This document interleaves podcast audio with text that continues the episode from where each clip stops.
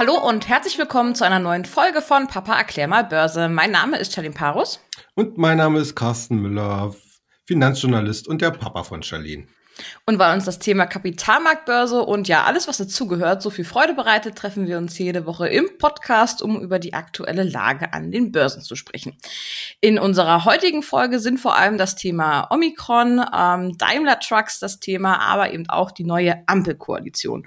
Und ich schlage vor, dass wir da auch gleich in das erste Thema reinstarten, denn nachdem letzte Woche die ersten Meldungen über die neue Corona-Variante Omikron oder Omikron auftauchten, hatten sowohl die Wall Street als auch der DAX ziemlich wackelige Beine. Ähm, wenn man mal so einen kurzen Blick auf den Kurs der letzten Woche wirft, sieht man ja da, dass das schon ziemlich weit nach unten gegangen ist. Der Dow Jones zum Beispiel hatte zeitweise über knapp 1800 Punkte verloren ähm, und ist eben auf 34.000 Punkte gefallen. Beim DAX sah es ähnlich üblich aus. Ü äh, ähnlich übel, äh, übel, meine Güte, übel. Ähm, da frage ich mich doch, ähm, hat die Börse denn nicht langsam ein wenig dazugelernt? Ich meine, es ist ja jetzt nicht schließlich die erste Mutante, die da auf uns zukommt. Und jedes Mal, wenn eine neue Mutante oder Variante da ist, ähm, fällt die Börse wieder um ein paar Punkte. Warum löst das Ganze denn immer noch so heftige Reaktionen aus? Ja, also das Schlüsselwort lautet hier Unsicherheit. Äh, Unsicherheit ist wirklich das größte Gift für die Märkte. Das haben wir ja auch bei vielen, vielen anderen Themen immer wieder gesehen und werden es auch in den nächsten Jahren und Jahrzehnten immer weiter sehen, wenn die Anleger an der Börse nicht wissen, in welche Richtung es gehen könnte, äh, welche Rahmenbedingungen ihnen dargestellt werden könnten, äh, dann sind sie äh, ja meistens erstmal äh, in einer gewissen Schockstarre und drücken lieber erstmal auf den Verkaufsknopf. Und so ist das jetzt eben mhm. auch bei der Corona-Pandemie gewesen. Äh, eine neue Variante kommt auf. Keiner weiß irgendwelche Details. Äh, die Politik, insbesondere in den westlichen Staaten, macht im Prinzip den gleichen Fehler, den sie auch zum Beispiel bei der Delta-Variante gemacht hatten. Erstmal auch wieder in Panik verfallen, gleich der Ruf nach Lockdown, Einschnitten, was auch mhm. immer. Äh, und äh, dem folgen natürlich auch die Investoren, weil sie einfach nicht wissen, in welche Richtung es geht. Äh, Unsicherheit, wie gesagt, ist das große Gift an der Börse. Und sobald es dann letzten Endes eine gewisse Klarheit gibt, und die muss ja nicht mal positiv oder negativ sein, sondern es geht halt dann um ein gewisses Maß an neuer Sicherheit, dann werden die Karten halt wieder ganz neu gemischt. Ja, da haben wir aber so ein bisschen Glück, denn so ja schreckhaft wie die Börse, sage ich jetzt mal, ist, so gut kann sie sich auch wieder erholen. Denn wenn man mal so Anfang dieser Woche ähm, auf die ganzen Kurse geschaut hat, dann hat man ja relativ schnell feststellen können, dass das Ganze doch wieder leicht nach oben geht. Eigentlich sind fast wieder die, ich sag mal, die Stände vor dem großen Zittern wieder ähm, zurück erreicht. Ähm, aber wie kann es denn sein, dass jetzt auf der anderen Seite, also natürlich diese Panikverfall, ja, okay, ähm, aber dass es dann doch wieder so schnell vergessen ist. Ja, also ich glaube, da haben wir es wirklich mit mehreren Aspekten zu tun. Einerseits, wie gesagt, äh, lichtet so jetzt ein bisschen sich der, der Nebel und man stellt, so zumindest meine bisherigen äh, Informationen, man stellt fest, dass die neue Variante zwar auf dem Weg ist, die dominierende zu werden, wie eben vor ein paar Monaten die Delta-Variante, aber dass es hier wahrscheinlich gegenüber einer relativ höheren Ansteckungsquote einen wesentlich milderen Verlauf gibt. Und äh, wir müssen ja hier auch in Deutschland, müssen wir einfach mal so ein bisschen auch begreifen, äh, dass äh, wir halt nicht der Nabel der Welt sind. Und wenn unsere Politiker in Panik verfallen, heißt das ja nicht, dass in allen anderen Ländern die Politiker das genauso machen. Mhm. Natürlich, äh, ja, Du willst was Ja, ähm, äh, äh, nur ganz kurz. Ähm, aber weiß man denn jetzt wirklich nach einer Woche schon, ob das Ganze denn jetzt abgehakt ist? Ich meine, in Deutschland ist es noch nicht so viel, äh, die neue Variante in Amerika ist noch nicht so viel aufgetaucht. Ähm, wir reden ja hier hauptsächlich von Südafrika und ähm, andere afrikanische Länder. Wie ist denn das so schnell vergessen einfach, weil eigentlich, guck mal, wenn nächste Woche jetzt wiederkommt, äh, neue Nachricht, äh, Omikron ist jetzt halt doch ziemlich ähm, ja ansteckend, äh, bebt dann wieder die Börse. Äh, ich glaube ehrlich gesagt nein, weil äh, das Ding ist jetzt halt erstmal in der Welt und äh, damit sind sozusagen die großen Schlagzeilen äh, auch erstmal geschrieben und, und verdaut.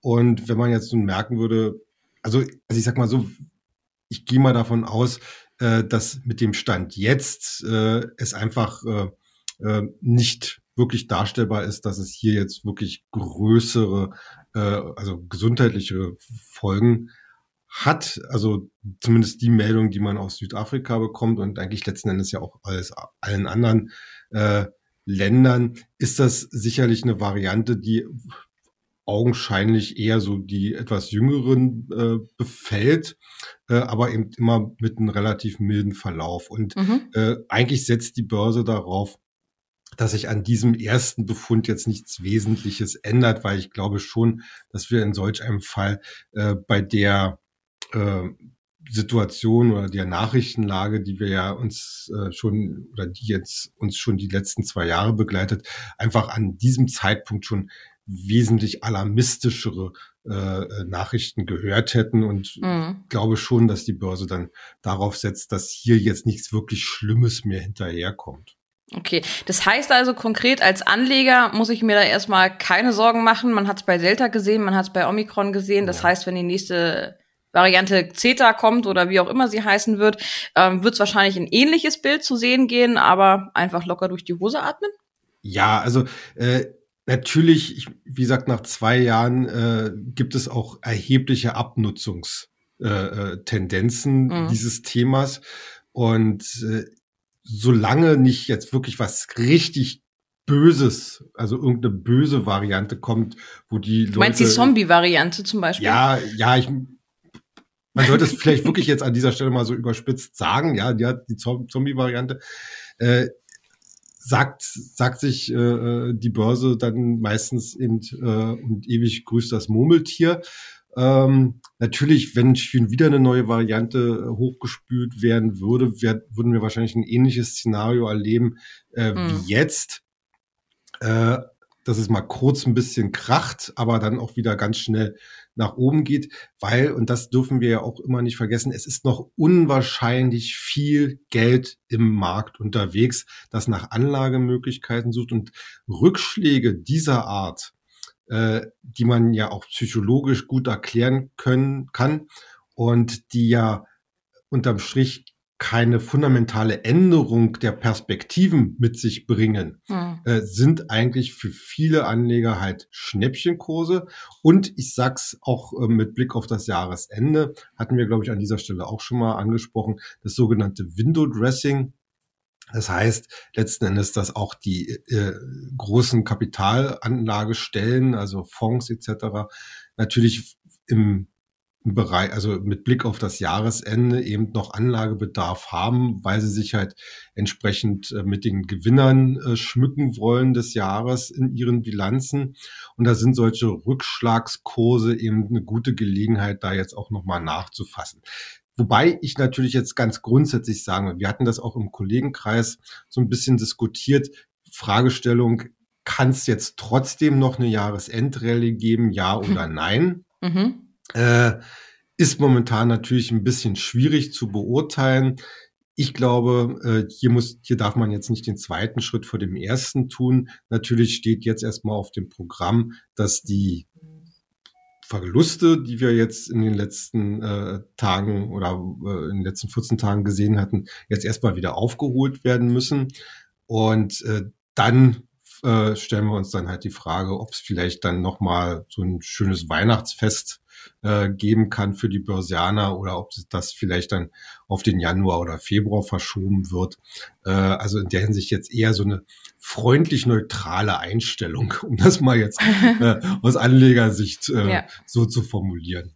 Ja, okay. Bleibt also abzuwarten, was da noch alles so kommt und wie die Märkte reagieren werden. Aber so wie du ja. das gerade geschildert hast, hört sich das ja gar nicht so schlimm an, sage ich mal. Ja. Kommen wir an der Stelle zum nächsten Thema. Die Kanzlerin hat nach 16 Jahren Amtszeit ihre Geschäfte abgegeben. Die Ampelkoalition hat ihr Wort gehalten, noch dieses Jahr eine neue Regierung zu bilden ähm, und wird, so wie es aussieht, diese Woche noch ihre Regierungsgeschäfte aufnehmen. Gestern haben alle Ministerinnen und Minister ähm, ja unterschrieben, sich ähm, wurden vereidigt. Ähm, ja, und mit der neuen Regierung kommt natürlich nicht nur ein neuer Kanzler, in diesem Fall ist es ja Olaf Scholz, sondern auch ein komplett neues Kabinett.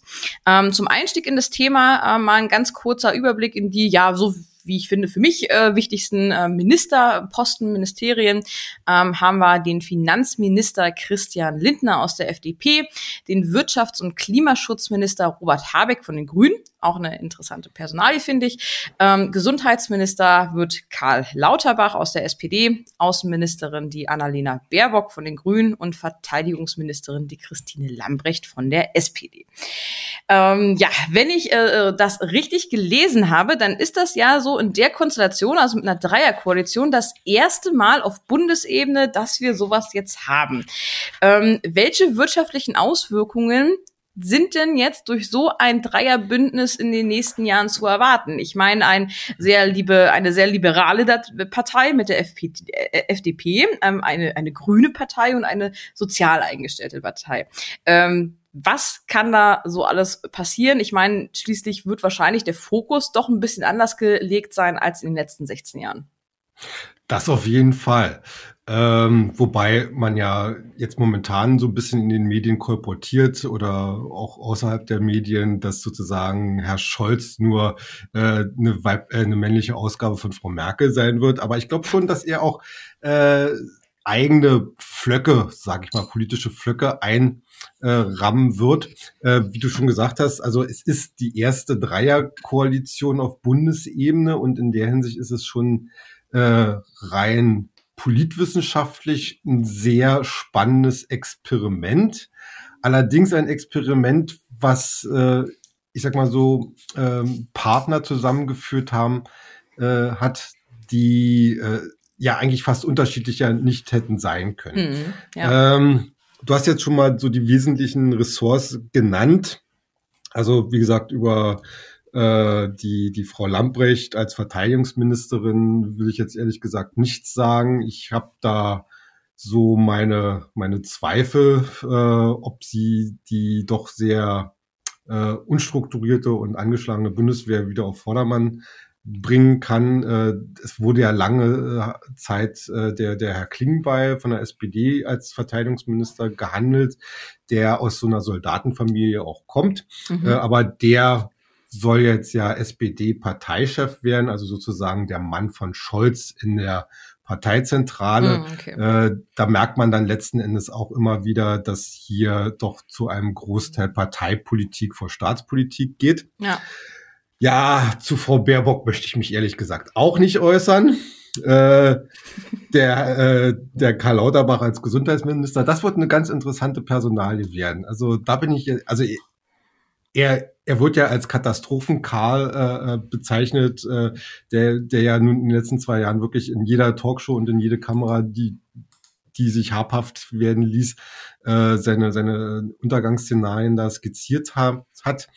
Ähm, bin mal gespannt, ob er das als Minister so fortführt oder ob er da jetzt äh, mit seinem möglichen Gestaltungsspielraum da plötzlich einen anderen Ton anschlägt. Mhm. Wir werden es sehen. Ähm,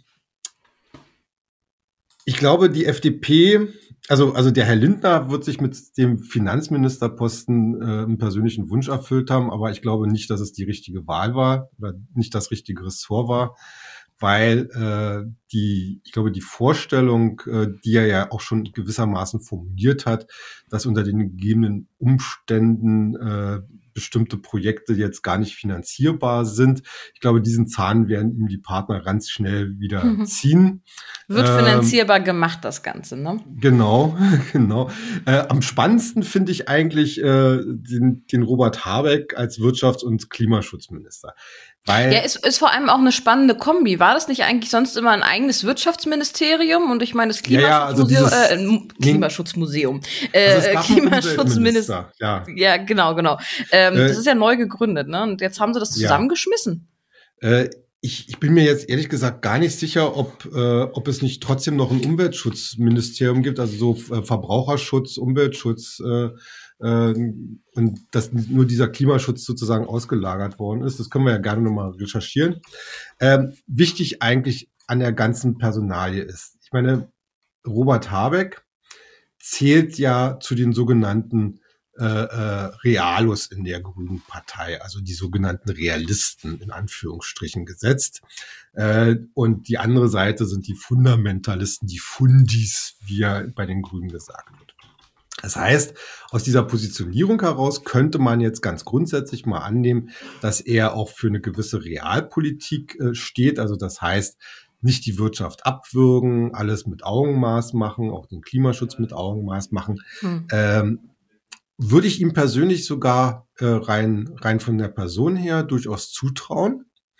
Ähm, das Problem ist, dass ihm, dass ihm die Fundis extrem im Nacken sitzen. Und die Grüne Partei hat ja in den letzten Jahren äh, sich sozusagen so eine außerparlamentarische Opposition herangezogen. Also nehmen wir mal an, Fridays for Future zum Beispiel, die, äh, die man ja eigentlich so ein bisschen vereinnahmen wollte und so.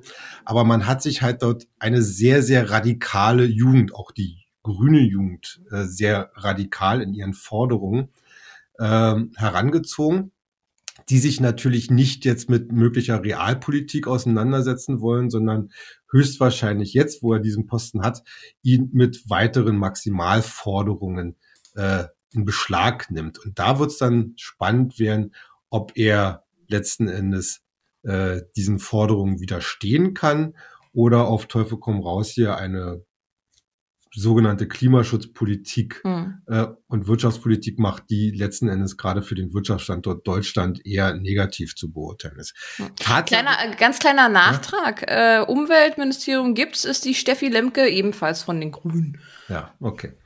Wissen wir es jetzt. ähm, um, um sozusagen nochmal auf deine Ausgangsfrage zurückzukommen, welche wirtschaftlichen Auswirkungen könnte das alles haben. Natürlich wird diese neue Koalition äh, auch in der Wirtschaft äh, neue oder zumindest schon bekannte äh, äh, Schwerpunkte setzen. Und Klimaschutz hatten wir jetzt gerade schon angesprochen.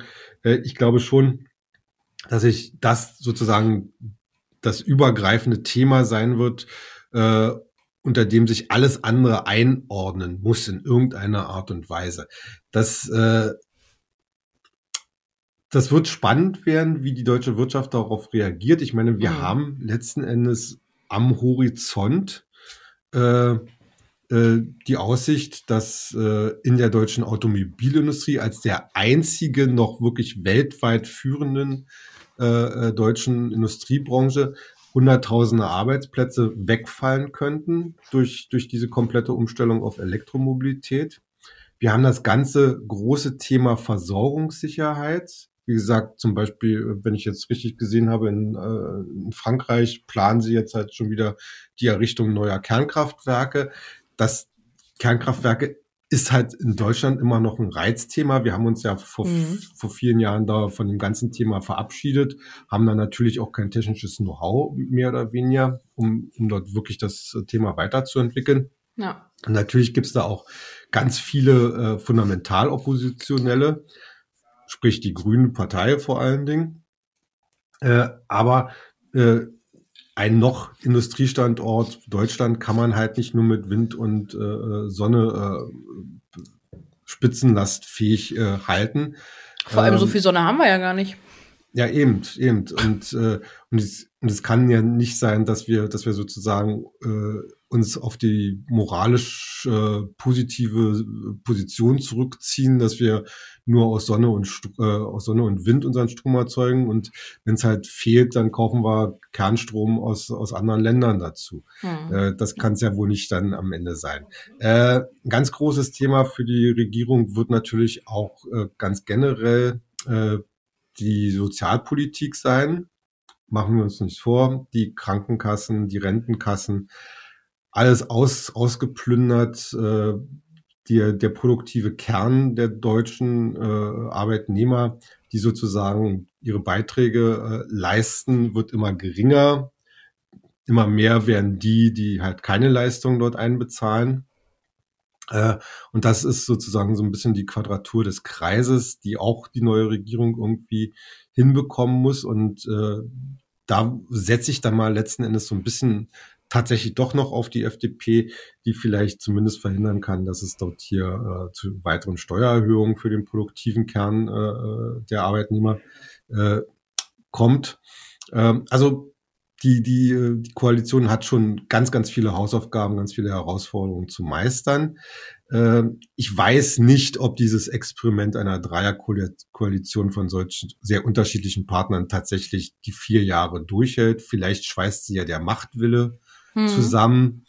Äh, wir haben ja auch in der in den vergangenen Jahrzehnten gesehen, dass manche Koalitionen eigentlich auch, äh, auf dem Papier überhaupt nicht hätte funktionieren können, aber der Machtwille war dann doch so groß, dass man dann sich bis zur nächsten Wahl geschleppt hat und aufs Beste gehofft hat. Hm. Ähm, aber man muss natürlich so sehen, äh, Deutschland als immer noch größte Volkswirtschaft äh, Europas steht vor besonderen Herausforderungen, denn wir sind real dabei, unseren industriellen Kern zu verlieren, abzubauen.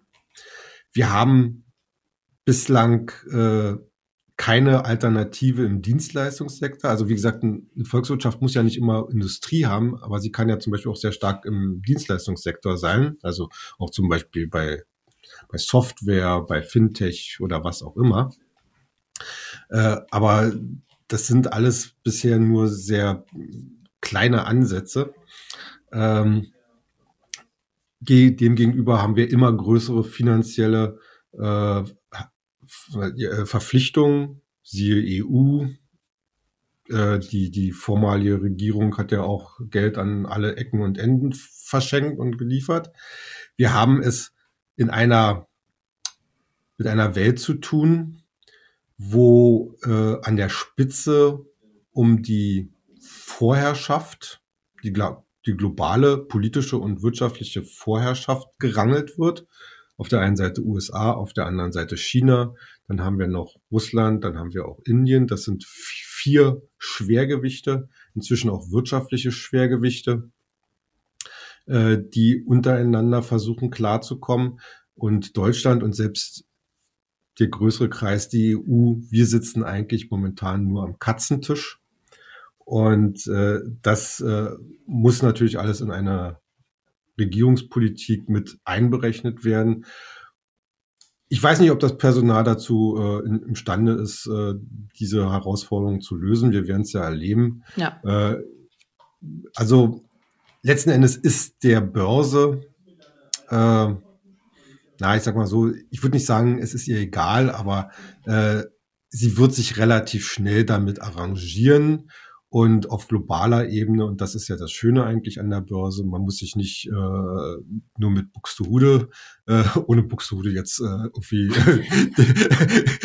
negativ jetzt anzusprechen, äh, sondern eher als äh, Synonym, man muss sich nicht nur mit Buxtehude zu, zufriedenstellen, sondern man kann ja heutzutage als Anleger sehr global denken und auch vor allen Dingen agieren.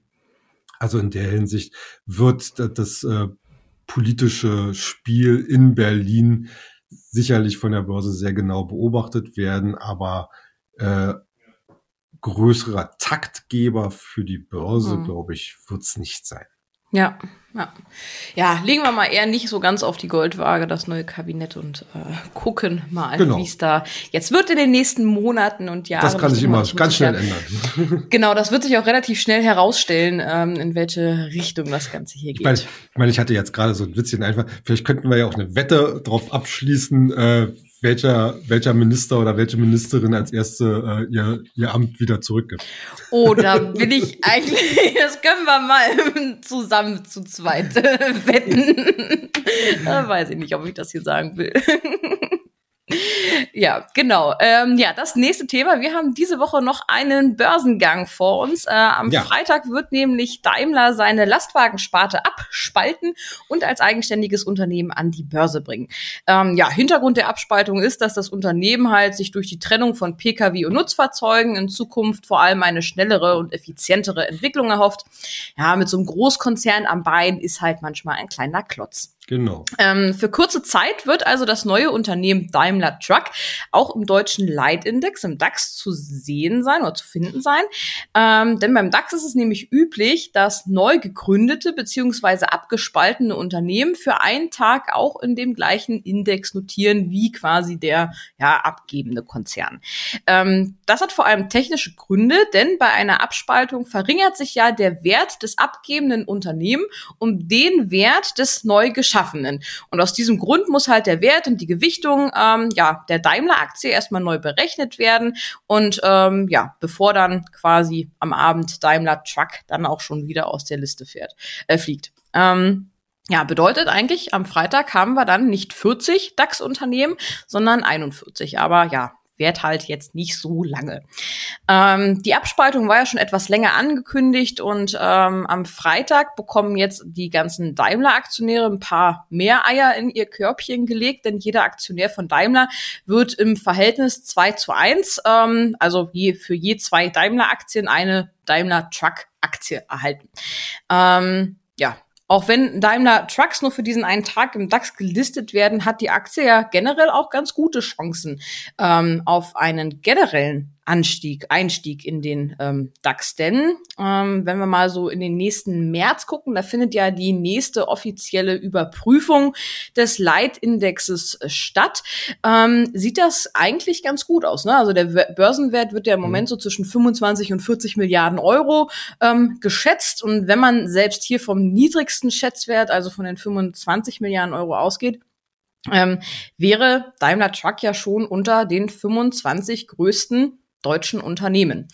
Ähm, aber der Börsenwert ist ja nicht so das Ausschlaggebende. Ne? Also da gibt's ja noch weitere Faktoren, wie man im DAX aufgenommen werden kann, oder? Ja, auf jeden Fall. Also wir hatten ja äh, im ja in diesem Jahr eigentlich eine komplette Änderung der DAX-Systematik. War der war der Leitindex bislang hauptsächlich auf äh, qualitativen äh, Kriterien aufgebaut, also Handelsumsatz und Marktkapitalisierung, wurde das ja grundlegend geändert auf äh, eher qualitative Kriterien. Äh, der ganze das hatten die ja nach dem Wirecard-Skandal geändert, ne? Genau, genau. Ja. Das war ja das Problem, dass, dass man Wirecard, die ja damals im DAX waren, nicht schnell loswerden konnte, weil allein schon der DAX erst nur einmal im Jahr halt überprüft worden ist. Und Neu sind es jetzt viermal, ne? Nein, zweimal, zweimal. Zweimal. Im September und im März. Okay.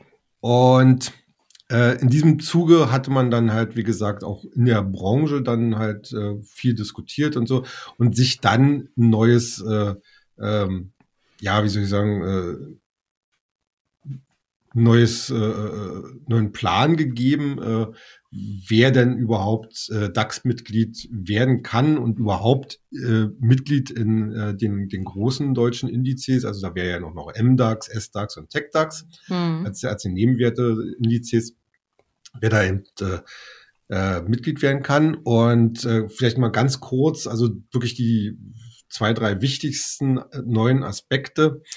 Erstens, äh, ein Unternehmen, das in den DAX aufsteigen möchte, muss mindestens in den zwei zurückliegenden Geschäftsjahren ein positives EBITDA ausgewiesen haben, also ein, einen operativen Gewinn. Unter dieser Voraussetzung zum Beispiel wäre damals Delivery Hero, der Essenslieferdienst, halt nicht in den DAX gekommen, weil die machen ja immer noch Verlust. Ne? Ähm, dann Aber da ganz, ganz, ganz kurz mal eingehakt ja. an der Stelle. Wenn jetzt ähm, Daimler Truck so völlig neu abgespaltet wird, ja. Haben die dann überhaupt schon ein EBTA, ja, ja. was die vorweisen können? Also wird es dann aus dem Mutterkonzern genommen oder? Ja, ja, also also also natürlich äh, hat äh, äh Daimler da entsprechend auch eine Spartenrechnung äh, ah, okay. gemacht und äh, das kann man das kann man ja auch entsprechend nachverfolgen. Und äh, bei Daimler Truck äh, ist, es, ist es zum Beispiel so, dass äh, erwartet wird, dass in diesem Jahr halt ein Gewinn, äh, einen operativen Gewinn von rund 3,4 bis 3,8 Milliarden Euro machen könnten. Im Vorjahr unter dem Vorbehalt von Corona waren es mhm. zwar nur knapp oder gut 490 Millionen Euro, aber auch das eben als positiver Wert. Also in der Hinsicht würden sie äh, letzten Endes schon mal dieses Kriterium erfüllen im kommenden mhm. Jahr. Okay. Ähm, wichtig auch ist, äh, dass jetzt von der vom äh, von der Transparenz der Unternehmen äh, sehr viel gefordert wird. Also sie müssen, also gerade im DAX müssen sie halt immer Quartalsberichte äh, vorlegen und das vor allen Dingen auch rechtzeitig. Und die testierten Jahresabschlüsse müssen ebenfalls rechtzeitig äh, vorgelegt werden. Das ist auch sozusagen eine Folge von Wirecard, die ja ihre äh, testierten Jahresabschlüsse ewige Zeiten hinausgeschoben mhm. haben, bis dann sozusagen das Kartenhaus dann zusammengefallen äh, äh, gefallen ist. Ja, und wie gesagt, äh, die Deutsche Börse selbst hat dann gesagt, okay, unter diesen neuen Voraussetzungen wollen wir halt mindestens zweimal im Jahr die DAX-Zusammensetzung überprüfen, finde ich auch eine sehr vernünftige mhm. Regelung. Äh, zu viel, also zum Beispiel viermal, äh, wäre jetzt ehrlich gesagt äh, nicht zielführend, äh, weil es einfach viel zu viel äh, Volatilität in den mhm. Index bringen würde. Aber zweimal im Jahr ist, glaube ich, ein sehr, sehr guter Kompromiss, äh, weil man muss sich ja auch immer vorstellen, äh, der DAX als der wichtigste äh, Index in Deutschland wird natürlich auch von vielen institutionellen Investoren, Fonds, ETFs etc. Mhm. Äh, äh, ja, äh, verfolgt beziehungsweise nachgebildet in ihren äh, entsprechenden Produkten. Und stell dir mal vor, alle, alle Vierteljahre müssten aber Milliarden an Investorengelder noch zusätzlich umgeschichtet werden. Stell dir mal äh, vor, das, die müssten arbeiten, die ganzen Fondsmanager. das ist gut. okay, also das lasse ich jetzt mal so stehen. Ähm, nein, aber äh, in der Hinsicht ist das schon ganz vernünftig, wobei man jetzt auch davon ausgehen kann, dass trotz dieser zweimaligen Überprüfung halt äh, es doch äh, nicht zu ein, ein zu großes Bäumchen wechsle dich geben mm. wird im DAX, äh, weil da ja immer noch die entsprechenden Beurteilungsspielräume da sind. Äh, ich glaube schon, dass, dass die, dass der Arbeitskreis Börse äh, von der, von der deutschen Börse AG äh, hier so auch so ein bisschen immer nach Amerika schielt. Äh, Amerika, äh, der, zum Beispiel der S&P, der hat ja auch so äh, das eine oder andere Kriterium, Marktkapitalisierung und, äh, und, und auch, auch Profitabilität ist für den auch ein ganz wichtiges äh, Kriterium. Aber das Komitee, und das hatten wir ja damals bei Tesla gesehen, äh, zumindest bei dem ersten Anlauf, äh, das Komitee, das den halt die Indexzusammensetzung bekannt gibt, das ist eigentlich mehr oder weniger relativ frei in seiner Entscheidung und mhm. guckt auch zum Beispiel, ob die Branchenzusammensetzung äh, im Index überhaupt so passt. Ne? Ich meine, beim DAX äh, der ist jetzt durch, durch die Erweiterung auf 40 Werte natürlich deutlich bunter geworden äh, in, der, in, der, in der Branchenbreite. Also in der Hinsicht könnte, um jetzt mal wieder auf Daimler Truck zurückzukommen, äh, letzten Endes könnte das durchaus äh, äh, da auch seinen Platz finden. Wenn man jetzt rein von der generellen Branchenzusammensetzung geht, äh, ist es allerdings auch kein Muss um das mal so zu sagen, äh, weil wir natürlich auch schon viele Auto- oder Fahrzeugwerte äh, äh, im Index haben. Aber man wird sehen, also ich würde jetzt mal die Chancen auf eine Indexaufnahme im März für Daimler Truck so auf 80 Prozent äh, schätzen. Hm. Ist auf jeden Fall von Daimler ein ziemlich cleverer Move, Daimler Truck jetzt auszugliedern. Ähm, ja. Ich hatte in meiner Recherche gelesen, dass ähm, die verkündet hatten, 40 Prozent an ihre Anteilseigner auszuschütten an Dividenden. Und äh, Daimler, der Mutterkonzern, wird ja 35 Prozent der Anteile, glaube ich, halten weiterhin. Ähm, sind ja natürlich ganz schöne Dividendenzahlungen, die da dann auch auf den Konzern zukommen werden. Ne? Ja, also ja. Dividendenzahlungen und Einnahmen natürlich, ne? Von einem ins andere genau. Körbchen. Genau. Ähm, genau. Aber wenn wir jetzt aber das Szenario so ein bisschen weiter spinnen, jetzt mal angenommen, also im März kommt dann wirklich auch Daimler Truck äh, mit in den DAX rein, ähm, dann gibt's natürlich auch Kandidaten oder ich habe mir jetzt mal einen Kandidaten rausgesucht, der da von der Liste fliegen würde. Das mhm. ist in diesem Fall MTU Aero Engineers, ähm, der Triebwerksbauer. Ähm, der hat nämlich aktuell nur einen Börsenwert von circa 8 Milliarden. Hört sich natürlich ein bisschen klein an im Gegensatz jetzt zu Daimler Truck oder ähm, anderen Werten. Was würde denn passieren, wenn jetzt die rausfliegen? Was für, also oh, jetzt mal rein hypothetisch rausfliegen würden oder eben auch andere Werte, die es vielleicht nicht mehr schaffen. Welche Konsequenzen hat das denn für das Unternehmen, aber eben auch für die Anleger? Ja, also eine Konsequenz hat es natürlich immer, äh, wenn ein Wert aus dem DAX absteigt. Äh, viele institutionelle Anleger, die halt DAX-Produkte haben, müssen diese Position dann verkaufen. Äh, das heißt, in, in, der Regel hat man dann mindestens eine gewisse Phase an, an Kursverlusten auszusitzen. Ansonsten muss man einfach auch so ein bisschen sagen, zumindest im, im deutschen äh, Markt ist das so, dass äh, es gar nicht mal so negativ ist, wenn ein Wert aus dem DAX absteigt. Also ich gehe mal davon aus, dass MTU dann wahrscheinlich im MDAX landen würde. Aber dann auch gleich an der Spitze wahrscheinlich, ne? Relativ mit an der Spitze, genau. Aber dann muss äh, ja wieder, jemand aus dem M-DAX in den S-DAX. Also das ist ja, das ja, ist ja nicht natürlich ein Teufelskreis. Das, ja, aber, aber, aber es ist, es ist halt wirklich so, dass, dass ich in den unteren Indizes äh, in der Regel weniger institutionelle Anleger, sondern dafür mehr Privatanleger tummeln. Mhm. Und die haben einfach äh, eine ganz andere Denke, was, was Investments angeht. Weil äh, die sind meistens eher langfristig orientiert. Und Tatsache ist ja nun mal MTU, äh, die, warum kosten sie momentan nur so wenig? Natürlich wegen Corona.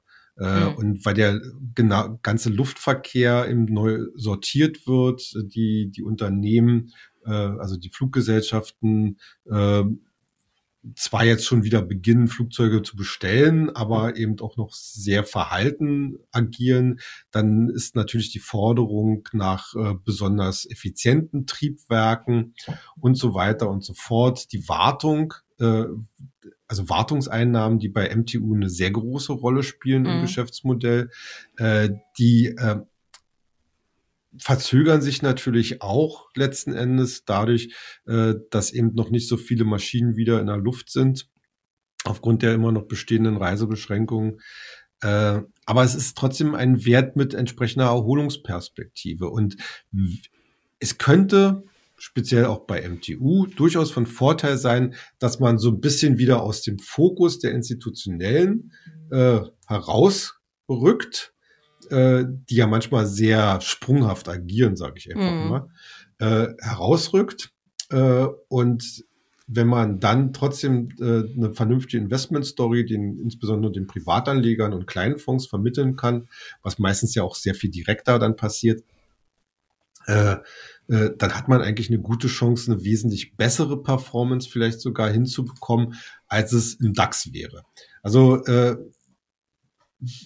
jetzt in den, äh, deswegen, deswegen liebe ich es ja eigentlich eher, mich so ein bisschen mit, mit den Werten, also mit Nebenwerten beziehungsweise Werten aus den etwas äh, kleineren Indizes zu beschäftigen, weil da sind einfach die, die Stories manchmal äh, wesentlich interessanter und man hat äh, mehr Perspektive, weil man nicht eben so von irgendwelchen irrationalen Bewegungen ausgelöst durch institutionelle Anleger eben gestört wird. Ähm, ja, und äh, deswegen würde ich sagen, äh, es ist es ist natürlich nicht jeder Abstiegskandidat auch wieder äh, ein Kandidat für eine super Performance und dann wieder mit einem Aufstieg. Äh, manche steigen ja zu Recht ab, aber MTU wäre zum Beispiel so ein Fall, wo ich sage, okay, wenn die wieder aus dem Rampenlicht ein bisschen wegrücken, dann ist eigentlich so die Chance da, dass sie quasi als unentdeckte Perle dann so nach und nach wieder anfangen, äh, an Wert zu gewinnen. Hm. Ja, gut. Ähm, ja, ich bin gespannt, äh, wie Daimler Truck sich schlagen wird, ob sie in den DAX aufsteigen ja. werden für länger als einen Tag. Ähm, ich wollte äh, ich wollte noch zu Daimler Truck äh, eigentlich auch noch mal ganz kurz was sagen. Äh, ganz interessant ist ja die Perspektive, die Nutzfahrzeughersteller generell haben, denn auch bei denen spielt ja das Thema Elektromobilität gerade für Kurzstrecke und Wasserstoff für Langstrecke eine immer größere Rolle. Daimler Truck ist ja da auch mit dabei, mit einem eigenen E-Truck inzwischen und auch mit Aktivitäten im Bereich Wasserstoff. Denn äh, aus der ganzen Corona-Krise heraus äh, und aus den jetzt äh, derzeitigen Lieferkettenproblemen heraus kann es eigentlich fast nur eine Schlussfolgerung geben in den nächsten Jahren.